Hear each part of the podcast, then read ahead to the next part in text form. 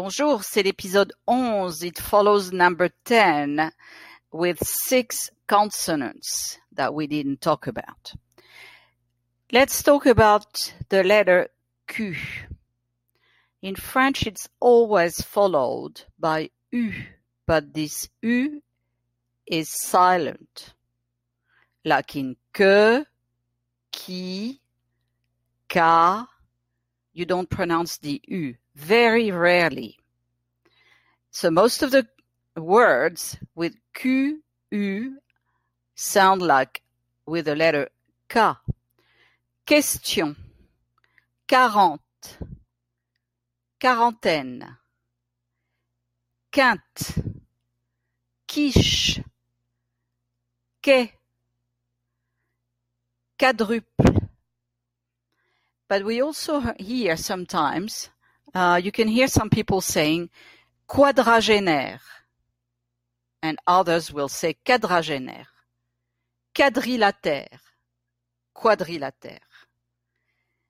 But most of the time, the U is silent. The letter R, we've already talked about it in uh, my episode number eight. So I'm just mentioning a few things today about uh, R, like rue, art. R can be doubled, like uh, in arrivé. It doesn't change the pronunciation. Uh, it can be also uh, after the T. It can come after the T or after the D. Trottoir. Um, droit. After the B. Brun.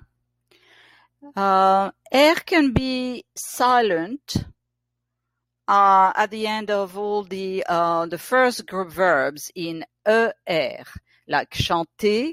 You hear e and not er. So for the infinitive of the first group of verbs in er, er is silent.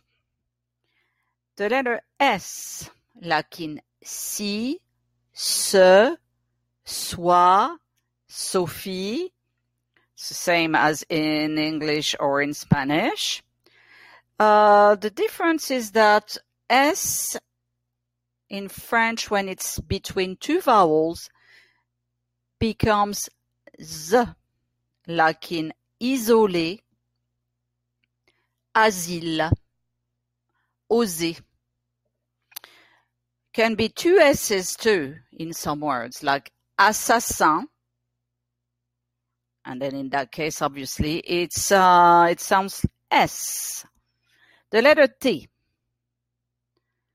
Tu, toi. T can be doubled, like in attendre, doesn't change the pronunciation. T can be followed by H. It still sounds like T, like in therapy, Greek roots. The letter V. V doesn't exist uh, in um, as a double in words. You can't double it. You have voir, ver, avion, voyer, same sound as in English. Uh, the letter W in English for us, it's W. Uh, it existed. It's the last letter uh, entering the alphabet, the French alphabet, uh, officially. But um, because it comes from other countries, like uh, all the north of France, or actually Belgium in the Wallon part, uh, where people speak French, there's a double U in Wallon. We pronounce Wallon. Uh, you can hear people saying Wallon. Uh, German too. I mean, words coming from German. So we don't have French per se, French words with the letter W. But when it is, I mean, we pronounce it W or V. Like uh, for uh, wagon, which is wagon. Uh, we say wagon in French. Uh, but we pronounce uh, foreign words or names like w, Walter, for example, for the name.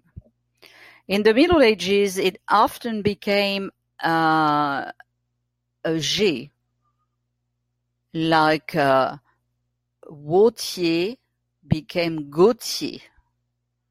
But then it came back to the spelling W. Here we go. So we have finished with consonants. Practice and uh, you'll improve your pronunciation as much as you can uh, practice. It'll be better for you.